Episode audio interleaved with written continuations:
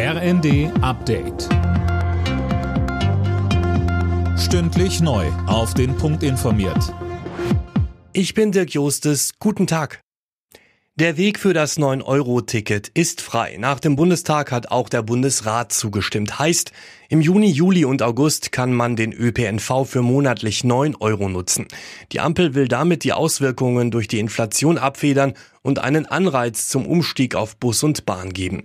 Baden-Württembergs grüner Verkehrsminister Hermann mahnt, dass allein das Ticket dafür nicht reicht, sondern auch die Qualität im ÖPNV passen muss. Es könnte auch ein Eigentor werden. Wenn Leute, die zum ersten Mal mit der Bahn fahren, am Bahnsteig stehen und nicht mitgenommen werden, weil der Zug schon voll ist, oder man in einem Zug so fährt, dass man sagt, so möchte ich nie wieder fahren, dann war es ein Abschreckungsmodell.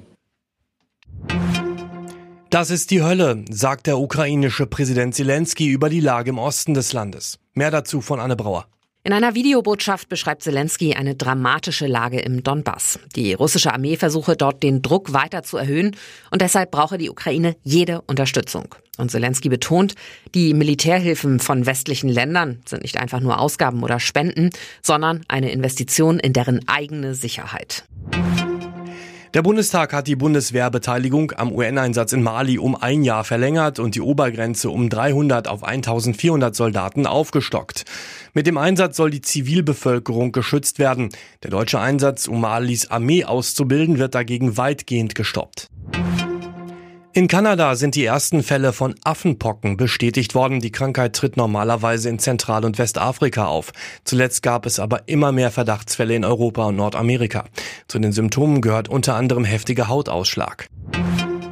Wer spielt nächste Saison in der zweiten Fußball-Bundesliga? Drittligist 1. FC Kaiserslautern empfängt heute Zweitligist Dynamo Dresden zum Relegationshinspiel.